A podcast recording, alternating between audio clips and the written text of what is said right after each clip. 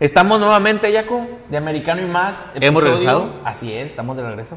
Episodio número 11. 11. Gracias a toda la gente que ha estado con nosotros compartiendo, eh, dando likes, escuchándonos, viéndonos. Se agradece, la verdad, todo el, todo el apoyo que se ha mostrado de la, de la sociedad a- hacia el, hacia el, el- podcast, proyecto. hacia el proyecto, hacia cómo vamos trabajando poco a poco. Esto es, es vamos empezando, ¿no? Así vamos es. empezando.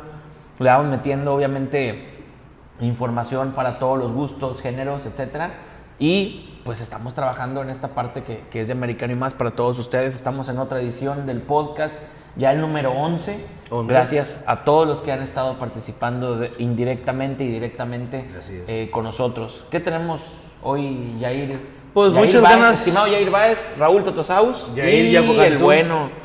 Pasó presentación. Para toda la raza. Y pues que traemos muchas ganas de tomar. Obviamente. Muchas ganas de cotorrear, muchas ganas de platicar con ustedes. Seguir platicando de lo que nos apasiona, nos gusta a todos, que es el fútbol americano. Y en todas sus variantes. Obviamente. En todas las ligas que directa o indirectamente practican el deporte. A lo mejor indirectamente, ¿qué será? ¿El rugby?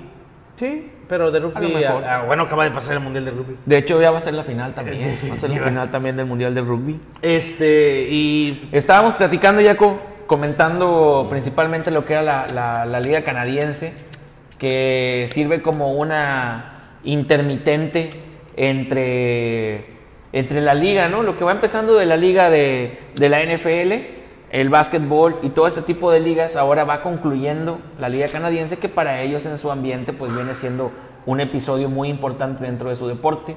Y pues tenías algo que, que- que comentarnos, ya que la, la- la sigues un poco más que, que algunos. Pues, Entonces no nos a decías de lo de la liga. no, no, no, este, Nos sí. decías de lo de la liga, que la- van la- las, las semifinales. la Canadian Hay una semifinal pendiente Así y lo que va a ser la final es. de la Grey Cup, Así que es. es. como se conoce, digamos, al Super Super Bowl, Bowl de la liga canadiense. ¿no? La Grey Cup. Definitivamente, digo, más adelante ahondaremos en, en lo que es la Canadian Football, pero ya en esta semana es la penúltima semana de la liga normal o de lo que es la, la última jornada de la liga canadiense de fútbol americano. Ya está definida la liga del este, la- ya hay un, un sembrado que es Hamilton. Y por ahí vendrán ya lo que son los Wildcats, ¿verdad? Eh, de, con miras- Los, los derivados. con miras al final de la temporada, pero ya, ya está definido. Y de eso estaremos hablando más adelante. Vamos a estar hablando de la NCAA. Por ahí traemos, bueno, de- descalabraron a dos sem- sembrados y dos derrotas muy, muy eh, Muy marcadas, llamativas. Muy marcadas llamativas, porque desde, desde hace dos semanas tenemos en la NCAA del colegial, están tumbando o les están pegando equipos importantes que para ellos significa a estas alturas jugarse eh, bowls importantes, inclusive hasta entrar a lo que es los es. cuatro grandes para jugar el, el torneo nacional, ¿no? De eso, de eso y un poco más, de- más estaremos ahondando en, más adelante en el, el- el episodio y también vamos a hablar de lo que es la jornada dominical, que ya es la jornada número 8 de la NFL. Eh, por ahí traemos algunos datitos de la XFL. Así es. Jugadores que ya fueron este, drafteados, que ya están, eh, ya están practicando de cara al inicio de la temporada que es en el, en el año que viene, el 2020, en febrero. Por ahí estará empezando ya la temporada.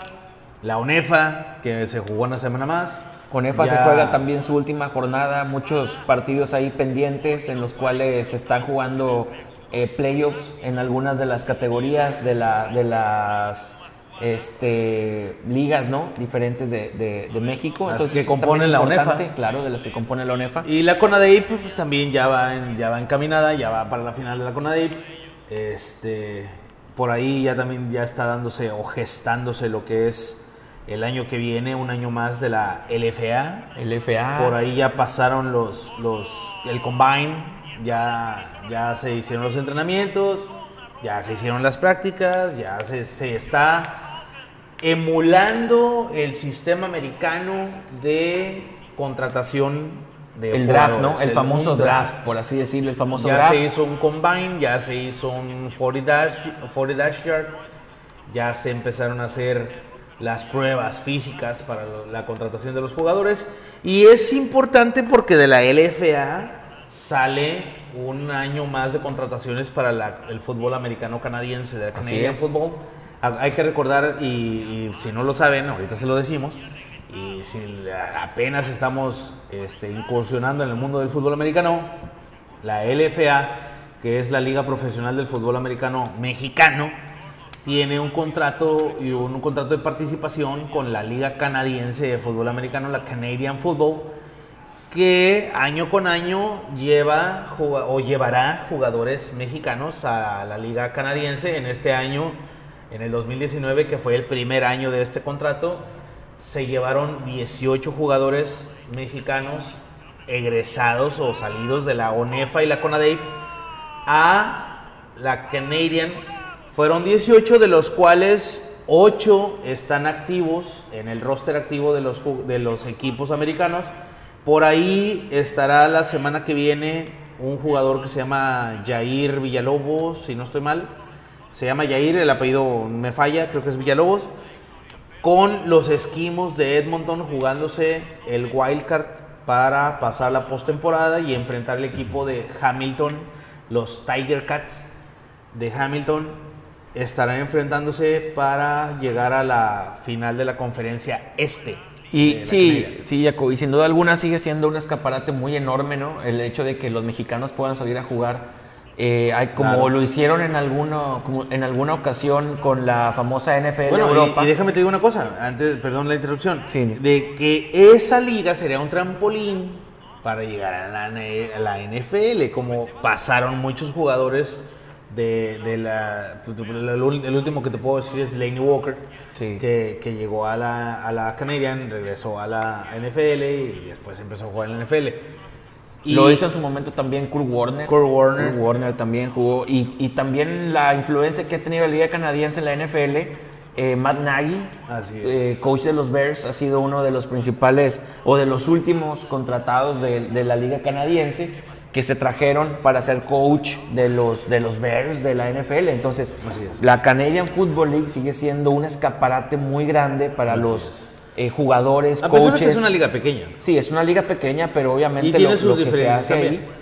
Eh, Exactamente, Una de las que diferencias marcadas que podemos ahí. decir rápidamente es que en los postes del fútbol americano, del, del gol de campo, eh, no está como la NFL. La NFL está al final de la zona de anotación. Así es. Este está en medio porque realmente es como tres albercas, lo que es el- el- la, nota- el- la anotación. En la NFL son 10 yardas, en la Canadian son 30. Pero este, de eso y más estaremos hablando un poco más. Eh, estaremos ahondando. Bueno, y también el campo, Jair. El campo es muy grande. Ese sí mide las 100 yardas totales y casi mide como otras 80, 90 Exacto, anchas. Exacto. Entonces, es muy diferente la dinámica de juego Sí, sí. del campo de americano de la Estados Unidos, de la NFL, al de la canadiense. Y decíamos también que la liga canadiense sigue siendo un escaparate muy grande para muchos coaches, jugadores que intentan quizá dar el salto a la NFL, como en su momento fue, Coordinadores. claro, como en su momento la fue la, la NFL, la NFL, NFL Europa. Europa. En Europa también muchos jugadores, eh, jugado- eh, jugadores contratados por la NFL. la, la llamada World League. Así es, la, la Liga Mundial Así es. Los, los contrataban, a veces no los querían foguear o no había espacio para ellos dentro del roster de los 53 eh, jugadores. Así es. Los mandaban a la NFL Europa, a unas filiales, digámoslo así. Entonces eso los convertía después en jugadores habilitados para poder en su momento llegar a la Liga NFL. de la cual salió mi compadre Salomón Solano. Y Este, tenemos el caso también de Marco Martos. Marco Martos. Marco Martos también con Ramiro los- Pruneda. Ramiro que Si Pruneda. no estoy mal, Tyson López. Sí, con los Dragones de Barcelona. Entonces, este. eh, Que de hecho, déjame te digo algo bien rápido. Ramiro Pruneda es uno de los contrataciones para la LFA del 2020. Así es, entonces Va a, está, volver a, está va a- bien. va a regresar del retiro para empezar a jugar. No, está bien y sigue siendo un escaparate normal para la NFL. Jacob. Así es. Y bueno, de esto y más estaremos hablando. Ya llegó el elevador. Así es. Ya nos vamos a subir. Y quédense con nosotros. Seguimos en The Americano y más. Ahí nos vemos.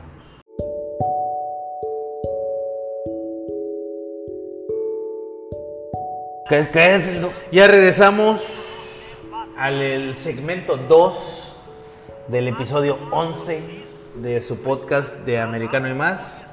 Y platicábamos de la NCAA, de la NFL, de todo lo que va, a haber en este episodio. También agradecemos a los patrocinadores que hacen posible la realización de este podcast, que hacen posible que tengamos una página, que hacen posible el contenido de las redes sociales que tenemos.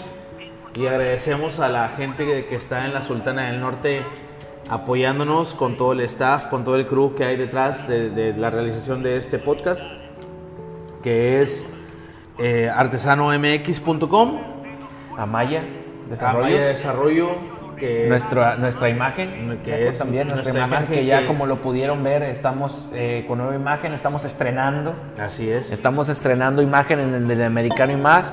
Ya no Eh, tenemos a, a- a Bronco Nagurski. No, ya no, ya no, ya no. Eh, ahí empezamos, eso Con quiere- Bronco Nagurski. Obviamente. Este, agradecemos también a- al buen Dani Paz bueno, por hacernos. si se, que pre- es si el- se el- preguntaban la imagen que teníamos de, un- Ah, de sí, un mono. sí, en blanco y negro, blanco y negro. el casco, el tipo de casco El que se usaba anteriormente, el, El famosísimo pigskin, claro que sí, Este- que nada más tenía una protección en el cráneo muy es. mínima compara- a comparación de la que tienen ahora Y veían, en la que, NFL. y veían que ese jugador tenía el número 3. Bueno, es Bronco Nagurski, un histórico de los Osos de Chicago, que de- también fue luchador Así en es. su época. Este, y bueno, ya cambiamos a la imagen, la- nos falta agradecer al, al de la imagen. de- Definitivamente la imagen fue construida por personas de- locales de Ciudad Victoria. Claro. Y todo el crew. Hay talento, hay talento. Y todo el staff que tienen ellos detrás. Republic Design. Republic Design, síganlo, en Facebook, Republic en Design. redes sociales. y ahí pueden mandarles ustedes alguna idea y les van a mandar un presupuesto Definitivo. y les van a les van a dar todo, obviamente todos los colores, todo lo que necesitan, la imagen para cualquier tipo de eventos, cualquier tipo de programa, cualquier tipo de lo que ustedes Negocio. quieran, negocio, ahí se las van a hacer con toda confianza. Siéntanse en que la en apertura, eso. siéntanse en la apertura de, de- de hablar directamente con, con la persona organizadora de este tipo de, de Lo, imágenes. lo mismo aplica para, la- Claro. para el, el- el- el negocio que, o nuestro socio comercial que tenemos en, en la Sultana del Norte, que es Amaya Desarrollo, que es la persona, eh, es la empresa o es el staff que hacen posible nuestra página y que día con día, 24/7, tengan disponible el poder abrir la página, enterarse de lo que hay en la NFL, de lo que hay en la Canadian, de lo que hay en la UNEFA, de, de- de- de que tengamos un sitio dentro de la, del, del- del mundo cibernético. Así es, obviamente. Gracias. un espacio. Y lo bueno es que estamos en el futuro. Así Ahorita podemos compartir todo tipo de contenidos gracias a, a- a estas personas que nos están apoyando en nuestro podcast y más que nada con la imagen de Americano y más. Y el negocio que es Artesano, Artesano MX, que ahorita están con, con la temporada de calaveras. Y ya pasó la temporada de calabazas. Es- están al final de Así calabazas porque estamos a punto de concluir el. Halloween. Vienen las calaveras que son el Día de Muertos más mexa, ¿no? Exactamente. Tradición más mexicana. Artesanomx.com, artesanía hecha por manos mexas, manos mexicanas.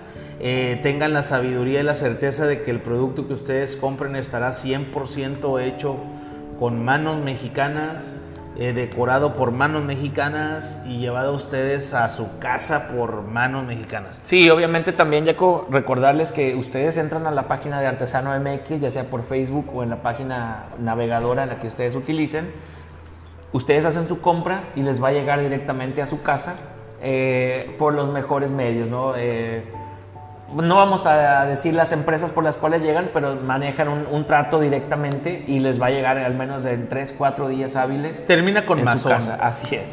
Con Mazón o con ex. Exactamente. O con Dex. Eh, Entonces, termina con este- Mazón o con Dex, pero les llega a su Pero casita. les llega a su casa lo más rápido posible, entonces no se preocupen sí. por ese tipo de cosas. Con Re- Prime. tengan la seguridad, tengan la seguridad de que lo que ustedes compren les va a llegar intacto, no va a llegar Así ni es. quebrado ni nada por el estilo. El señor Jeff Abrazos. Así es, les, así es. Les, les patrocina a estos hombres de la Sultana del Norte. Y seguramente, créanme y tengan la certeza de que va a estar protegida su compra, va a estar protegido su producto y llegará a su casa al 100% íntegra la pieza que ustedes compren. Y también tengan la certeza que esa pieza que ustedes adquieran será única. Así es, porque nada Única. más hacen diseños para los que las pidan. Exactamente. Eso es- los hace un poquito más es- exclusivos, ¿no? los Exactamente. diseños, por Ahora sí que ya una vez agradeciendo a los patrocinadores, entramos en gastos y les platicaba antes del corte de que la Canadian llega a su fin, llega a su fin la semana que viene. En esta semana que es la penúltima, eh, se acaba de jugar la, la- la jornada y se definió el, el primer sembrado de postemporada que aseguró postemporada en esta semana, que es los Tiger Cats de Hamilton, ese equipo donde jugó eh, Juan Fútbol, Johnny Fútbol. Johnny Fútbol, un juego. Que bueno, jugó. Juego y medio, ¿no? Es un entre comillas porque calentó la banca. Vamos a decir que estuvo en el equipo. Estuvo en el Exactamente, equipo. le dieron, le dieron un casco y Le echó ganitas, le echó sí. ganitas. Y él- ellos son el primer sembrado del primer sembrado de la postemporada en la conferencia este de la Canadian, eh, esperando un quién va a ser su rival entre los Esquimos de Edmonton y los Alouettes de Montreal, que se jugará ese juego la semana que viene. Y del otro lado de la conferencia del, del- del oeste, eh, no hay un sembrado, no hay nadie. eh, No, se está esperando se jugar la la, semifinal. la última jornada. La última jornada y semifinal para esperar quiénes son los que van a entrar eh, en, En la en la contienda, Así la postemporada y a final de cuentas jugar este. Por ahí la, Copa. la Grey Cup, eh, lo bueno ya que ya es postemporada, eh, se jugará un juego semifinal de la Este, un juego semifinal de la Oeste. De ahí saldrá los contendientes para la Liga, la Copa Grey, que se jugará el 24 de noviembre. Y, La y decir, Grey. y decir que la, la- el este y el oeste es como si fueran acá en, en la NFL, la nacional y la americana, ¿no? Nada más que ahí corresponde es. a la ubicación de, de los equipos, Así entonces es. con eso se basan para manejarlo de esa manera. Y pues bueno, este por ahí muy seguramente van a estar los Stampeders. eh, pues, casi. Alguna que otra sorpresa. Puede darse. que otra sorpresa, pero, los, darse, la- pero uno de los equipos ya están uno de los equipos casi, casi. casi seguro que va a estar contendiendo para en el, en el partido de postemporada de la división oeste de la Canadian. Van a ser los Stampeders. Por ahí a lo mejor estaremos pensando eh, me gusta los Winnipeg eh, me gusta que esté Winnipeg por ahí jugando. Me gusta, no sé, a ti quien te guste, o me gusta Toronto, que esté eh, debatiéndose para poder jugar. Eh, si acaso en este año yo le veo hechuras a, a Winnipeg, traen muy buen equipo, traen un equipo, un equipo compacto, un equipo cerrado, un sistema ofensivo más de correr que pasar. Pero bueno, estaremos viendo. Por ahí Esquimos, por el lado de Hamilton, Hamilton corre mucho, Es- Esquimos pasa mucho. Eh, Sí, pues es que serán- también es, la- es el, el tipo de, de campo que te permite realizar ese tipo de juegos. Entonces Definitivo. todos sabemos que el fútbol canadiense se presta mucho a, esos pasar. pases largos, A pasar esos mucho. pases anchos. Anchos me- nos referimos porque el campo de juego en A jugar la la liga canadiense es mucho más ancho que lo de la NFL, ¿no? El campo normal. Entonces esto permite otro tipo de jugadas, más dinámicas, si así lo quieres ver, o, o más variado el, el- el estilo de juego que, que lo que se hace en la NFL.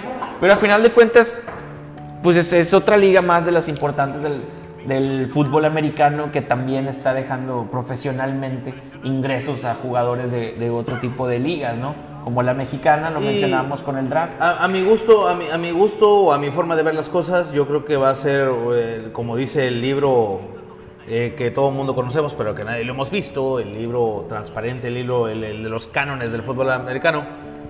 Defensivas contra, ofensi- contra ofensivas, pues van a ganar las defensivas y Hamilton es un equipo defensivo contra los, los Edmonton Esquimos, que es el equipo que a mí me gusta, que ojalá llegue a la final. Pero los esquimos están jugando, están jugando un, un juego ofensivo muy pasador contra una defensiva muy férrea que es la de los Hamilton Tigers.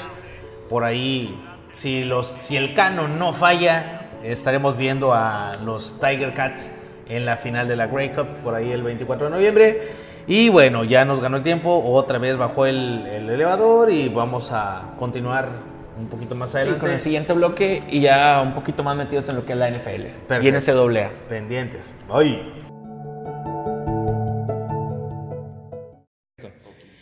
Regresamos una vez más. Hemos regresado al segmento 3 del episodio 11 de su podcast de Americano y más. Y bueno, este acaba de terminar ya la jornada eh, sabatina de NCAA. Está en su final, Jaco, porque ¿Ya? todavía están jugando Michigan State contra Oregon. Van 17-17, entonces ese partido es de los que van a concluir con la jornada sabatina de lo que es el, el fútbol americano colegial. Con la sorpresa de que le pegaron a los Sooners de Oklahoma 48-41, Kansas State. Kansas State Algo que no, uno- pensa- no pensábamos que fuera a suceder. No, pero se convierte en uno de los principales upsets, ¿no? De lo que Sí. se conoce como cuando un equipo chico no rankeado le gana a Le uno pega al- de- al de bueno. los top 5 ¿no? de, la, de la nación. Entonces, Kansas, la- el pronóstico era que Oklahoma quizá le metiera unos 20, unos 15 mínimo a, a Kansas State eh, de visita. Por el. Pues sí le metieron 40, dinámica, pero sí. pues le metieron 48. Sí, así es. Por la dinámica que habían estado teniendo durante el inicio de temporada, entonces lo lógico era que ganara. Aparte, aparte que los Sooners es un equipo, un equipo grandísimo, un equipo con mucha, mucha, Mucha tradición. muy Mucha mediático, tradición, muy muy mediático, mucha tradición, con mucho presupuesto. Pero ahora, un perdón. muy, muy buen, muy buen equipo que es los este año con año. A diferencia del año pasado que no tenían coreback. En este año se armaron con Jalen Hurts, Bueno, pero fíjate, el año pasado ya hay que recordar que tenían a Kyler Murray. pero no estaba tan bueno. No, no, el equipo, es que eso es lo malo, fíjate. El equipo no estaba tan bueno, pero traían a un Kyler Murray que tuvo unas estadísticas muy grandes. Y eso es lo que estábamos fue- platicando, que, que en el caso de Penn State, que en este año se deshicieron de, bueno, ya era senior, eh, Trace McSorley, y Trace McSorley se va, y ahora Penn State está invicto. Penn State se convierte en un equipo. ¿Qué hubiera pasado con Trace McSorley y, los, y Penn State si no Pues- se hubiera ido? Pues es que esa es una de las grandes historias que se escriben dentro del fútbol colegial y eso es lo que lo hace único, Atractivo. atractivo dentro de los fanáticos, ¿no? Yo, yo por ejemplo me considero uno de los yo me considero uno de los de los fanáticos, ¿no? De, de la. NCAA en colegial y la verdad eh, se ha convertido los Oklahoma Sooners volviendo un poquito al tema en uno de la, de la manzana de la discordia porque estaban invictos y pierden el invicto. Entonces ¿Qué va a pasar con Oklahoma Sooners cuando se esperaba que ellos se incorporaran junto con LSU a Alabama y a Clemson dentro de los cuatro grandes para disputar las semifinales y disputar el campeonato nacional? Ahora, aquí, aquí hay un tema que a mí me llama mucho la atención en este año. Eh, cuando ahorita estamos platicando de los cuatro grandes, el caso de LSU, LSU en el número 2 del ranking nacional, ¿qué tanto es la inercia? Y te lo, voy a, te lo pongo en contexto. En los últimos tres años, el 1 ha sido Alabama, el 2 Clemson, el 1 Clemson, el 2 Alabama. Y este año LSU viene con una defensiva increíblemente buena, como lo tenía Georgia hace dos años, hace un año, del cual salieron jugadores y jugadores y jugadores que ahorita están en el profesional y que están teniendo un muy buen desempeño. Eh, ¿Qué tanto es la inercia o qué tanto podemos decir que es la inercia de la defensiva de un equipo de un año? Es lo que, lo que estábamos platicando hace unos minutos. En este año LSU tiene una defensiva de primer nivel, pero era un equipo que el año pasado no estuvo ni siquiera en los primeros 5 o 6. Entonces, ¿qué tanto afecta o qué tanto beneficia a una franquicia como lo es LSU para en un año tener una buena defensiva y ponerse en el número 2?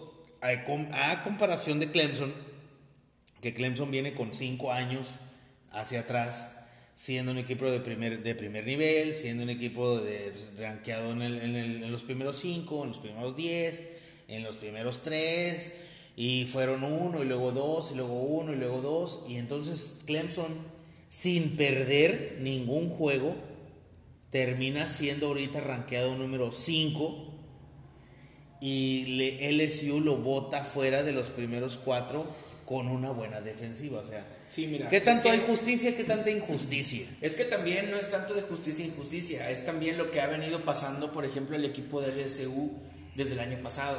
el año pasado eh, los Tigers, ¿sí? los Tigers de LSU se vieron muy fuertes cuando derrotaron a ese equipo de la UCF de Central Florida, a los Knights que venían de una racha de casi 30 partidos invictos, llegaron a un, a un bowl importante contra LSU, los cuales todos pensábamos que, la Central Florida iba a ganar a, a los LSU Tigers.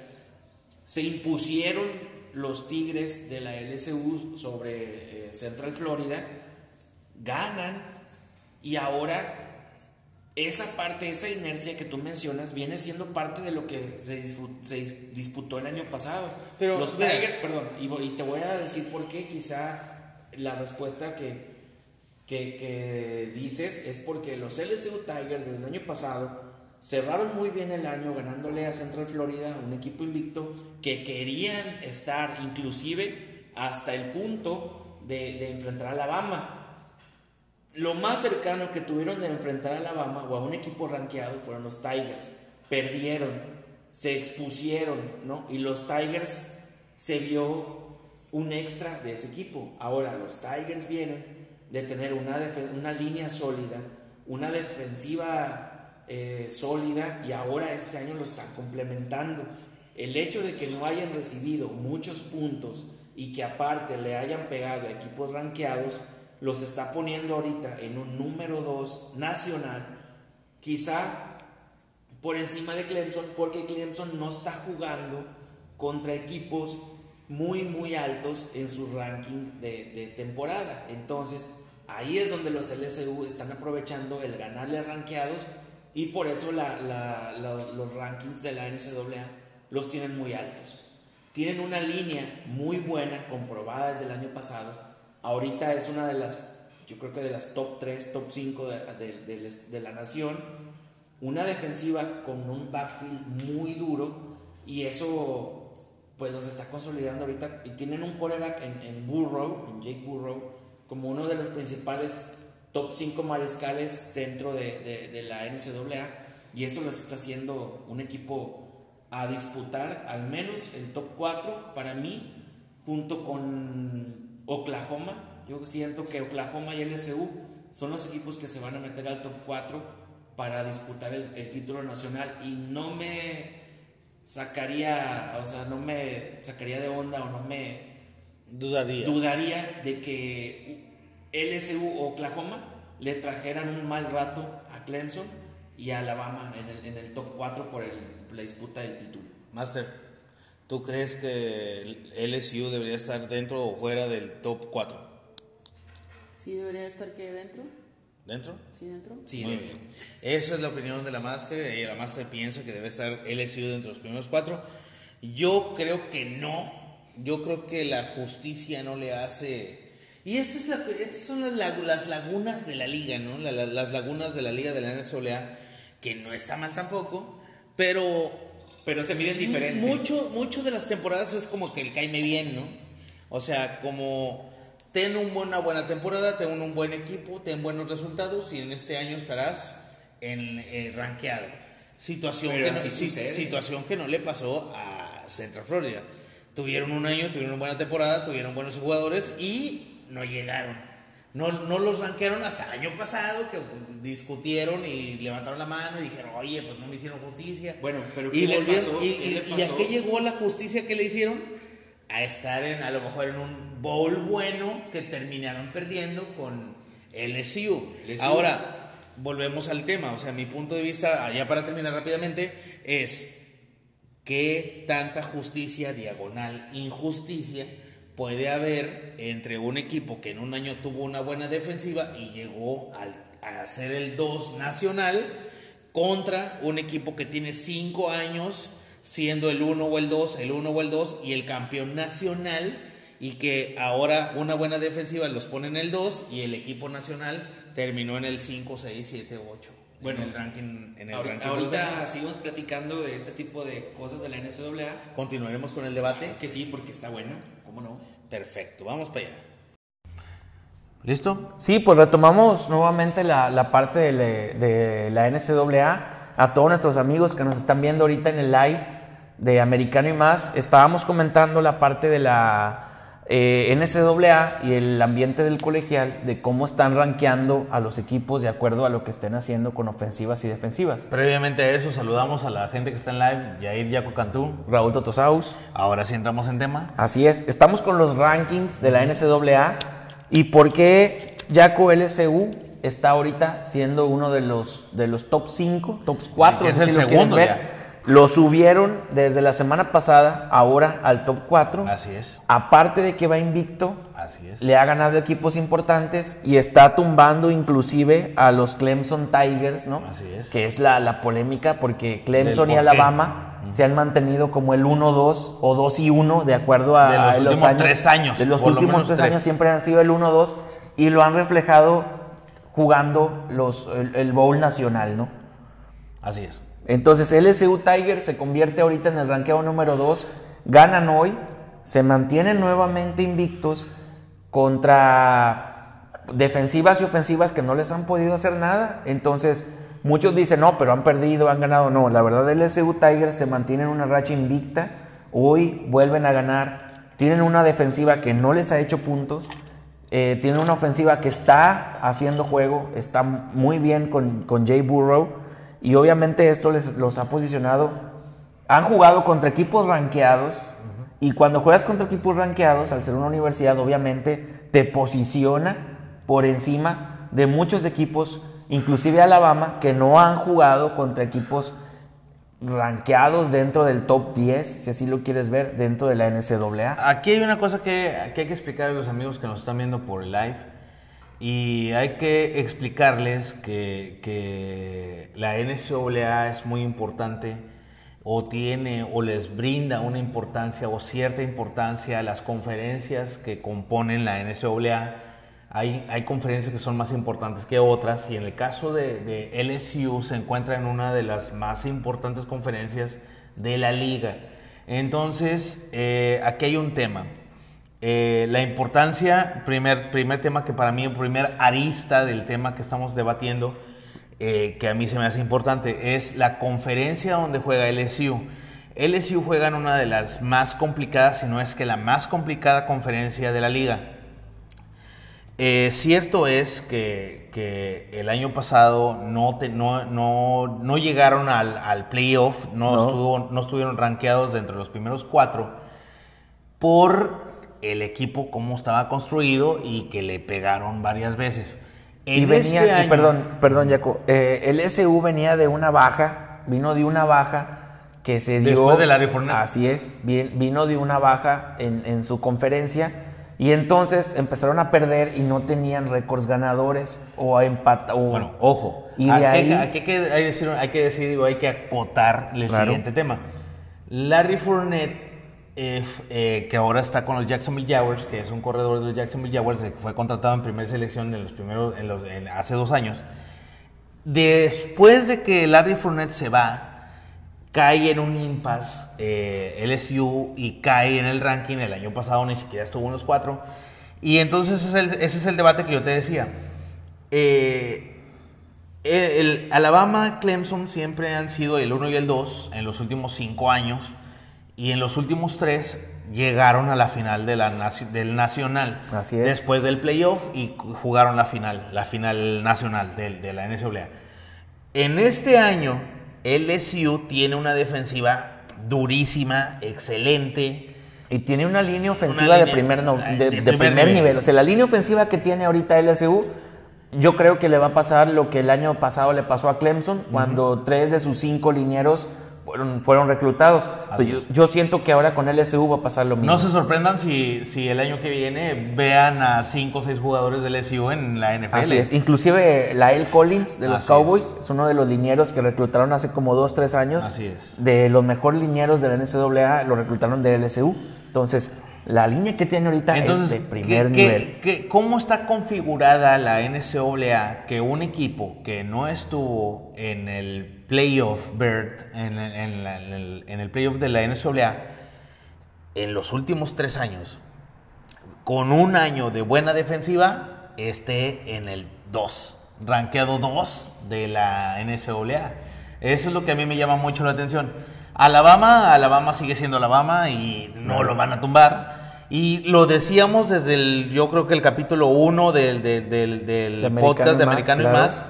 ¿Quién va a ser el bueno que quite Clemson, Alabama? Y el bueno está siendo en este año LSU. LSU, inclusive también Oklahoma. Oklahoma se está metiendo mucho dentro de, de lo que es el top 5, top 4. A Oklahoma le va, a sí, pegar, le va a pegar a Oklahoma el perder ahorita con Kansas. Claro, no, no, eh, haz de cuenta que... sí. Ahora, pero hay un tema. Si te fijas en el top, va- el, el del 1 al 4 están invictos. Claro, Pero eh, por, por la dificultad de la conferencia donde juega Oklahoma, pudiera estar rankeado 4. claro, lo pueden meter inclusive en el está 4. Ahora mira, por ejemplo, decías ahorita, ¿por qué el SU se mete? Mira, el SU le ganó, por ejemplo, a Texas en la jornada 2. Texas estaba rankeado en el número 9. O sea, te estás, te estás ganándole a un top 10. Entonces, de ahí, obviamente, subes, ¿no? Le ganó también, por ejemplo, a los Gators, Florida Gators, Los que Gators. estaban rankeados número 7. Les ganas y, obviamente, subes otro escalón. Estás ganando también, aparte, a, a Mississippi, Mississippi State, que son parte de tu conferencia. Entonces, ese te da otro pasito más. Y aparte, terminas ganándole ahora a Auburn, rankeado número 9. Pues estás hablando de que de los eh, siete partidos que has jugado, le has ganado a cinco rankeados de la NCAA. Entonces, obviamente, tienes que estar en los primeros cuatro o cinco ¿Tú, tú- lugares. tú crees que a, a- a- a Clemson, a Trevor Lawrence y a este señor, el coach eh, de los Davo, Clemson, a Davo. Davo, Davo Davo Swinney, Swinney. a Davo Sweeney le hace justicia que cinco años estar en el top, en el top 4, en las semifinales, perder una, una final. ¿Tú crees que cinco años después le hace justicia el ranking de la NCAA cayendo del 4 y poniendo a LSU de 2? La verdad, te soy sincero, no.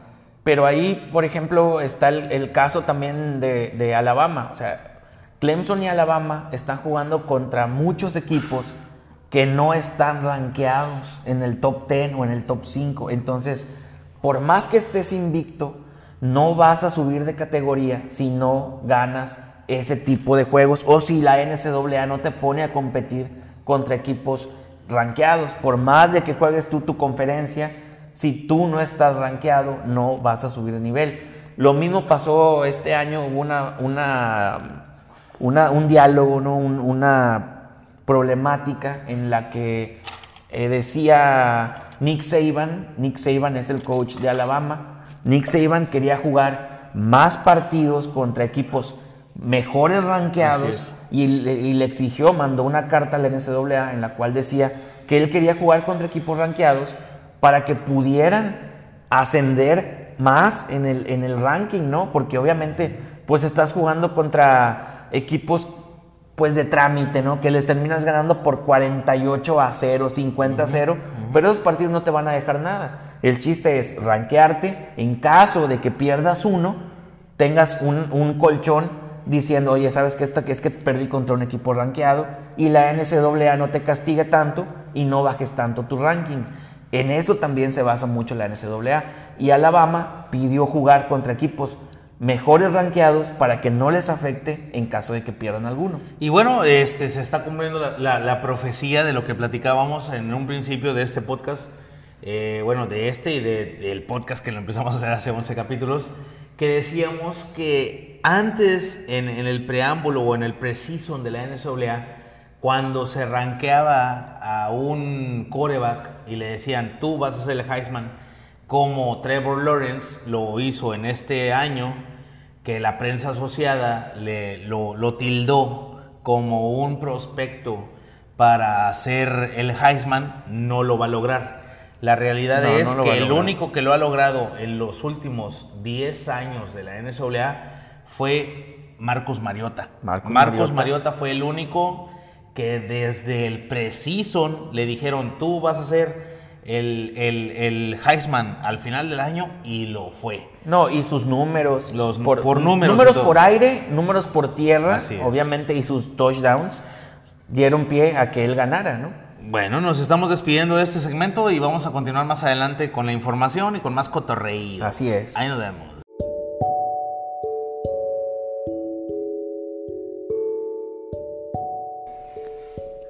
Después de hablar un poco, Jair, de lo que fue la, la NCAA Rankings y lo que nos est- ha estado dejando Claro que sí, esta semana de, esta semana de, de ¿Qué fútbol, pasó? de fútbol colegial, eh, vamos ahora sí a la NFL, a Sí. lo que nos, nos truje Chencha, ¿no? Lo que es este, en sí, en sí, en sí, cada, cada jornada, lo que va dejando, lo que viene y todo ese tipo de cosas.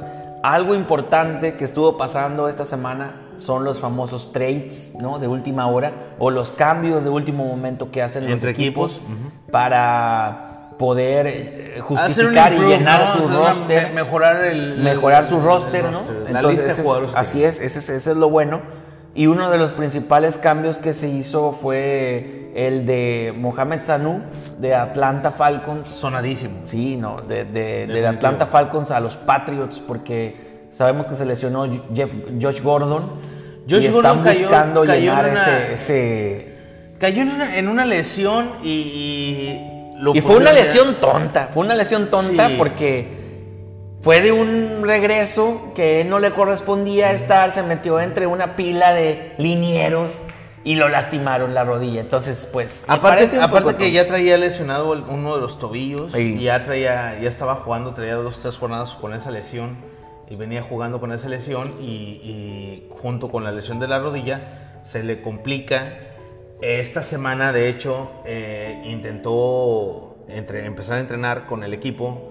No pudo, los médicos de los Patriotas No, no se lo van a permitir, la verdad. No se lo permitieron No. para no complicar su estado de salud y lo pusieron en el Injured Reserve. Entonces, de ahí viene la necesidad de los Patriotas por buscar un receptor libre. Encontraron a Mohamed Sanu. Eh, no sé o dudo que vaya a tener las repeticiones o, que vaya a ser el objetivo de Tom Brady para esta semana. Lo dudo mucho, pero sí Pero llena se el supone, espacio. se supone que va a jugar. Llena el espacio. No, llena el espacio, se supone que va a jugar. Y aparte, pues los Falcons, ¿no? Aprovechando que vienen de una muy mala racha. eh, están en Los un- Falcons tienen dos, tres años que se vienen cayendo, ¿eh? Sí, después del Super Bowl les ha ido muy mal. No han todo visto es la Mari suya. Ice. Exactamente, no todo es Mari Ice, no han visto la suya. Mohamed Sanu no ha sido uno de los principales objetivos de, de Matt Ryan. Eh, Calvin Ridley puede ser el futuro en lugar de Sanu, junto con Julio Jones. Entonces Jerry yo creo que aprovecharon ahí el hecho de Quinn Torres. de Quinn Torres, Quinn Torres Quinn Torres Jones. Jones. Vieron por ahí la opción de dejarlo Also ir. known as Julia. Julio, vieron ahí por eh, la opción de dejarlo ir para quizá buscar un pick en el, en el draft que quizá les favorezca más a, a ellos que, que tener a Sanu ahí, ¿no? Que Sanu también venía de, de, eh, de un cambio entre Claro. temporadas. Y también hay que aclarar esta, esta situación, que ya las franquicias a estas alturas, que es la mitad de la temporada, que ya es la, la semana 8, ya es el 50%, se ha cumplido el 50% de la temporada, ya están buscando a Al año que entra. qué vamos a hacer y cómo va la franquicia, cómo van nuestros jugadores y qué vamos a hacer para el año que viene. No, caso más- concreto, más- Miami. Sí, Miami es un más- caso concreto de sí, eso. Sí, exactamente. Y más ese trade suena lógico, porque Mohamed. Samu, Mohamed Samu, ven- Sanu venía de los Bengals, eh, llegó a Falcons, también en, una, en un, en un un trade. Entonces ahora, pues Sanu cumplió su ciclo con los Falcons. Los Falcons, como dices, están viendo al futuro. Eh, ya no, esta temporada está totalmente perdida. Tienen una victoria todos perdidos. Entonces, ¿sabes qué? De lo que pueda rescatar, siento que para el año que entra, pues podemos empezar de cero. Tienen Una de las franquicias que a mí me sorprende, pero que te interrumpa, que, No que caiga en esta cuestión es los Redskins de Washington. Los Redskins de Me Washington. sorprende porque es una franquicia que realmente fue construida así. O sea, llegaron a este, que estén en esta semana 8 con 1-7 es una obra de, de la mala, eh, el, el mal escauteo, de, la de las malas elecciones, de las malas decisiones. Sí, claro. Pero este equipo, en el caso Redskins, sí fue construido así. En el caso Miami, en el caso Miami, pues se le fue medio mundo, ¿verdad? Pero, pero no fue construido de esa manera. Eh, me sorprende y para mí sigue siendo mi, caballito de batalla Ryan Fitzpatrick. Lo compraría sin ningún problema para cualquier franquicia, simple y sencillamente que Fitzpatrick otro año más se cumple de que no tiene un equipo, de que no le dan una franquicia, de que no le dan la oportunidad. Y bueno, será la historia de- Eterna, ¿no? De- Eterna de, ese jugador. Se da la, la- la historia eterna de Fitzpatrick, es. quien siempre ha- se ha caracterizado por ser uno de los mejores suplentes. Exactamente. Uno de los mejores quarterbacks suplentes Con de la Josh NFL, McCown. Con McCown. Y aparte, ahorita que mencionabas a los Redskins, Jair, habíamos mencionado que tanto se iban a Claro. tardar los Redskins no, en, meter a, a Dwayne Haskins. Sí. Quien la, ya lo Y- metieron. O sea, lo- ya entró. Y lo único que hizo fue dar pena. Bueno, pero pues es que ya sabíamos. pero yo, lo, yo, lo, yo dije un día aquí en el, el programa, en el podcast de Americano y más, si nos tienen escuchando desde el episodio 1, yo dije que Dwayne Haskins era una Una pick malo. Era para mí un, un, un pick que estaba muy sobrevaluado. La situación, la la, verdad, la- la situación con, con- para yo mí- lo comparé, perdón, yo lo comparé con Jamarcus Russell de los, de los Riders, ¿no? También de Ohio State. No, Jamarcus Russell venía de LSU, perdón. Entonces yo lo comparé con ese pick, ¿no? Venía de ahí de, de un, de ser un top 5 coreback de la NCAA que no demostró nada en la temporada regular, no demostró nada en la preseason, entonces pues es lo mismo. Eh, se van a hundir en el mismo barco los Redskins y con Dwayne Haskins mm, menos le van a El, pelear a el un tema equipo. Haskins para mí es que le faltó un año más de NCAA. Sí, se, sí, se muy busgió. rápido. La verdad, Haskins se busgió. Muy rápido se. su, su se- representante le dijo, si te metes ahorita al draft te agarran. Y el representante cumplió. Y ahora- el único es que no se ha desarrollado como un coreback totalmente. La- es que también la situación es que si se hubiera quedado contra quién compites, ¿no? Si te hubieras quedado en la NCAA, pues estás compitiendo contra Tua Bailoa, estás compitiendo contra Jalen Hurns, Bueno, estás pero- compitiendo pero te contra, luces. contra el de Oregon. Por eso, pero, pero te estás Eifert, luciendo. Eifert, Eh, inclusive esta, esta, ahorita que mencionas esa parte, esta temporada para la NCAA, yo no recuerdo haber visto tantos corebacks de nombre y que, y que estén llamando la atención en la NFL.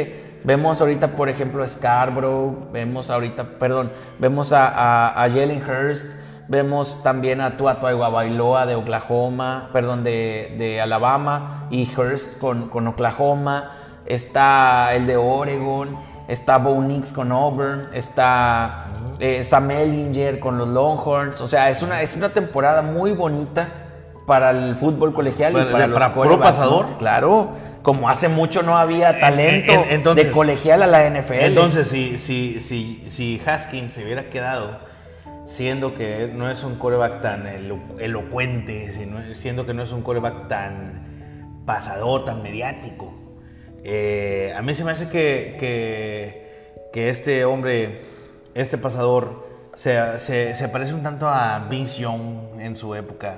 ¿no? Exactamente, sí, viene. Pero pues también Vince Young ganó un Rose Bowl y luego después ganó un campeonato nacional, cosa que no tuvo Haskins, Haskins. Con, con, con Ohio, ¿no? Yo creo que, que le faltaba un poquito más de, de- de- de evolucionar o de, de tener un poco más de improve en su Sí, le faltó, le faltó, le faltó. Eh, y ahora con los Redskins, pues tampoco es eh, el futuro Pero de es los que, es que ya que de pierdes, los Redskins también ya que pierdes, pues ponlo. Tiene una temporada perdida, 1-8, un ganado, ¿será el 8 futuro? perdidos. ¿Lo quieres dejar para el futuro? Cálalo ahorita, los partidos que quedan, a ver si de perdido te saca algo de ahí. Y ya tú de ahí le vas mejorando. la verdad es que el, que, que- el partido que tuvieron contra los, contra los vikingos de Minnesota no se vio mal. Yo no lo vi mal. Hizo pases seguros, pases cortos. Pero, pues, y la intercepción que le- y la- la, intercepción. no, la- la intercepción que tuvo le pegó en la mano al, al receptor de los Redskins y rebota y del rebote viene la intercepción. O sea, Sí, pero no es culpa de él. Pero el momento de trasladarlo a estadísticas, pases completos contra intercepciones, tu rating no, definitivo, está definitivo. muy bajo. Entonces hay que, hay que mejorar ese tipo de cosas. Yair, vamos a seguir hablando ahorita de, de la En NFL el siguiente episodio. y En aparte patrocinios, segmento. patrocinios, que son los importantes. Definitivamente agradecemos a la gente de la Sultana del Norte que hace posible este podcast, ese live, este cotorreo Así es. y tomar. De todas las Este, partes. Hacen posible todo esto. A la gente de artesanomx.com consigan, compran, compren Mexa, compren Mexa. Definitivamente dense una vuelta por ahí en, en el Instagram. Inclusive eh, Artesano MX está en Instagram, lo Así pueden buscar. es. Ahí está, Ya pueden hacer sus de pedidos ahí, de calaveras y calabazas. La de, lo último de calabazas, el inicio de calaveras. Ok. Entonces, bueno, pues ya, seguimos más adelante. Claro que sí, seguimos hablando de lo mismo de, de drafts y aparte de trades de la NFL. Seguimos cotorreando, bye. Y bueno, regresamos al último segmento ya del episodio 11 de su podcast de Americano y más. Platicábamos de los trades y por ahí otro de los trades que llamó mucho la atención, en lo personal me llamó demasiado la atención porque se están armando hasta los dientes en- de cara al resto de la temporada, al otro 50% de la temporada, fue la incorporación de Emmanuel Sanders a los Niners proveniente de los Denver Broncos. Denver Broncos. Que hasta eso no, no fue un, un trade que les haya costado muy caro. Les, les costó una tercera y una cuarta de la, del, draft del año que viene a los Niners. Y bueno, los Niners incorporan a, Emmanuel Sanders. Se me hace una, un- una contratación muy buena. Buena para los Niners porque van a tener en, en, Emmanuel Sanders un, un, un sinodal más para, para poder, eh, un objetivo más para poder lanzar para Jimmy Garapolo. Este, viene a engrosar las filas de un equipo invicto, un equipo que está marcando la pauta de la liga y que viene a hacerle compañía a Matt Breida, a Jusic, a, a Boster, a Coleman y realmente se ve un equipo a vencer. Sí, se ve un equipo más sólido, Jaco, porque obviamente le están buscando eh, mejores objetivos eh, o mejores targets, ¿no? Como se dice, mejores Claro. targets a, a Jimmy Garapolo. Jimmy Garapolo ha demostrado esta temporada lo que no pudo en las pasadas debido a lesiones. Y se decía que, que si los 49ers tenían a Jimmy Garapolo la temporada completa, qué iba a pasar, dónde iban a ir. Ahora lo está demostrando eh, por, qué, por qué es el coreback titular, por qué lo contrataron los, los San Francisco 49ers. Y es uno de los equipos que calladitos están tomando la Liga Nacional, eh, la Conferencia Nacional como si nada. Entonces me parece que la incorporación de, de Sanders a, a los 49ers va a venir a darle otro, otro impacto ¿no? a este equipo que de por sí tiene una ofensiva eh, muy fuerte, una defensiva también de, de- de- de nombre. Entonces eso les está dando otra arma más a la ofensiva y como Sí, mencionabas, de Divo Samuel, que Claro. por ahí es un freshman, que es un freshman que está llamando demasiado la atención, Divo Samuel. eh, y, y- y como vuelvo a repetir, con el, con el departamento de corredores que tiene los Niners, se me hace, eh, y con, con los tight ends también, con Red George, Kittle. George Kittle. George Kittle está también jugando, realmente es que todo el equipo está jugando Sí, muy bien. Todo el equipo está muy bien, están bien dirigidos. Exactamente. Este, han jugado contra, contra equipos de nombre, les han ganado. Tienen. eh, lo, lo- lo mejor que les puede pasar a ellos es quedar de líderes en la nacional y jugar los playoffs en su casa. Desde hace mucho tiempo no lo vivían. Me parece que el equipo de San Francisco ahorita está viviendo una etapa muy positiva.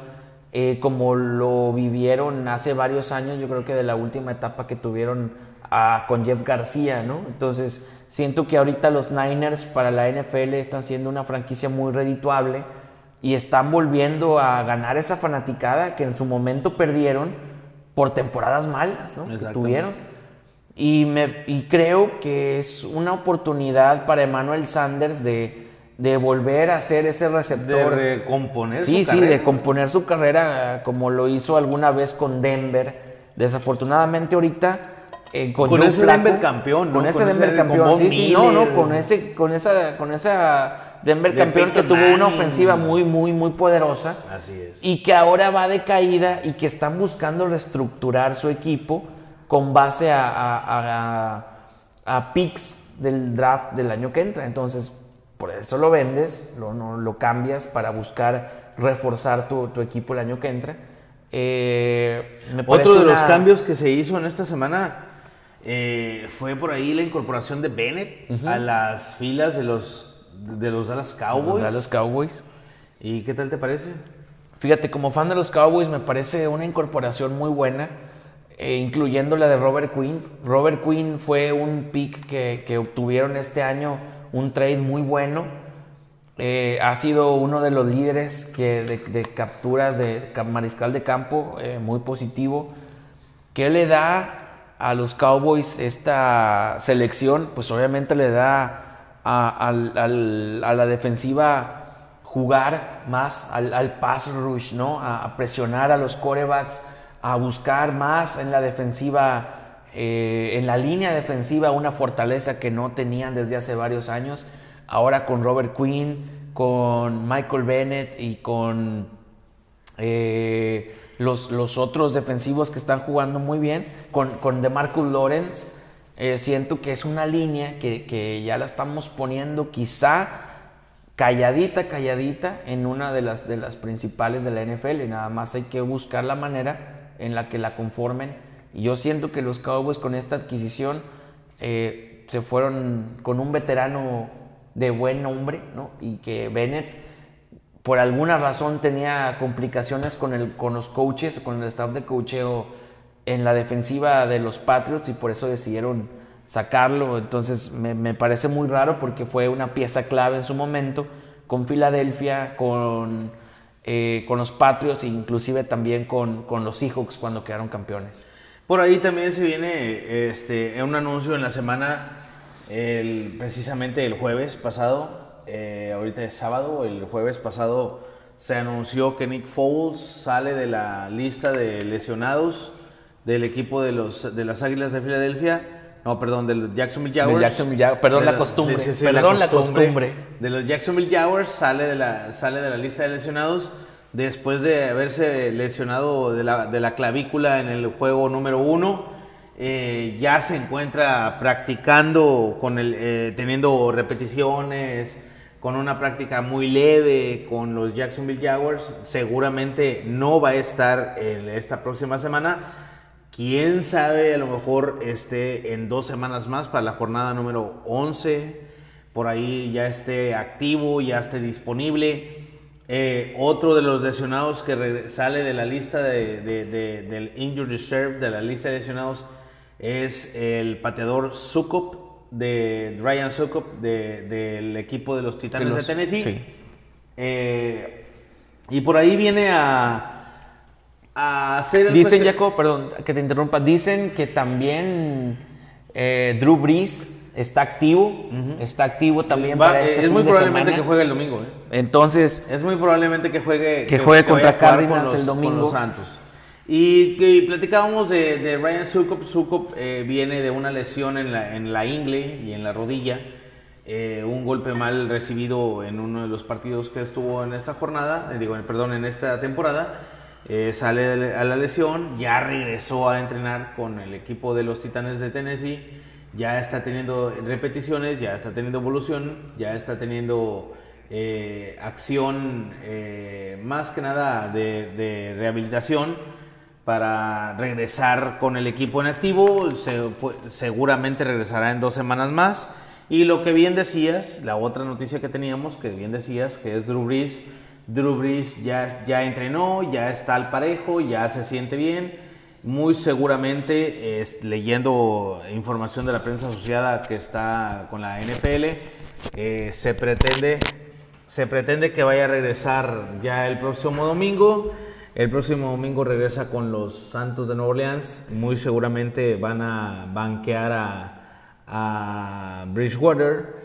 Y pues bueno, este se, se- prevé que vaya a continuar y a tener esa evolución que venía después de venir de la lesión Drew Brees, esa que, que lo mantuvo fuera varias semanas de del- equipo de los Santos de Nueva Orleans. Y esa es la información que traíamos, la información que traíamos de que Nick Foles ya regresa, regresa Sukup, regresa, regresa Drew Brees de la lesión y bueno, y ya estamos terminando este episodio de su podcast de Americano y más, agradeciendo a las personas que hacen, que hacen posible esta, la realización de este podcast en, unas, en la semana número 11. Agradecemos a la gente de la Sultana del Norte, que ya sabemos quiénes son, ya sabemos que es de Amaya, Amaya Desarrollo, ya sabemos que es artesanamx.com y en, este, en esta semana iniciamos con una nueva imagen o con la imagen que teníamos de, de Americano y más. Eh, muchas gracias a las, los realizadores de esa imagen que es de esa, eh, Republic Design. Republic Designs. Agradecemos y mandamos un saludo a Edgar Apolinar, eh, referee de la ONEFA, que hoy le tocó eh, estar presente en el encuentro de Lobos, Lobos contra Frailes. Eh, te mandamos un saludo grande, mi hermano, y te mandamos un abrazo. Oye, por cierto, si lo mandan a Victoria, si a Victoria no, que, que se venga, que salude a la banda. Así es, y por aquí lo tendremos muy seguramente si es que viene a pitarle a, Al Correcaminos. al Correcaminos. Eh, mandamos un saludo grande también a Julio Requena. Julio Requena. Que de hecho, te- mi hermano, te mandamos desde aquí un diamantito de fan destacado. Fan destacado. Este, desde aquí te lo mandamos, mi hermano. Este, te agradecemos la participación que semana tras semana tienes con nosotros. Eh, saludamos por ahí a Edgar Licea, saludamos a Chuy, saludamos al Güero, saludamos a Alma, saludamos a Cintia, saludamos a, a- a toda la gente que a, está. a nuestro buen Aarón Sánchez, que también siempre está al pendiente de, de los, de los streamings y de, los, de nuestro podcast. Saludamos a todos, este, a todas las personas que, que constituyen y construyen y que están con nosotros y que siguen directa, indirectamente y que toda la semana, todos los días hacen posible la realización de este podcast. Sí. Saludos a todos y gracias a los que comparten. Hay que hacer más comunidad. A fanaticosos, a Bears Nation, Bears Cowboys, Na- Cowboys Nation, Nation, a así es. 49ers Nation, a todos estos A todos los nations que nos Así escuchan. es, Y en el y más rápidamente, oigan los Astros. Ah, sí, ganaron los Astros en la Serie Mundial, se pone 2-2. Este, esperamos que la parca se recupere pronto. Definitivamente y que el hechicero pues le paguen más. Ah, por favor. Saludos a todos. Un abrazo fuerte. Bye.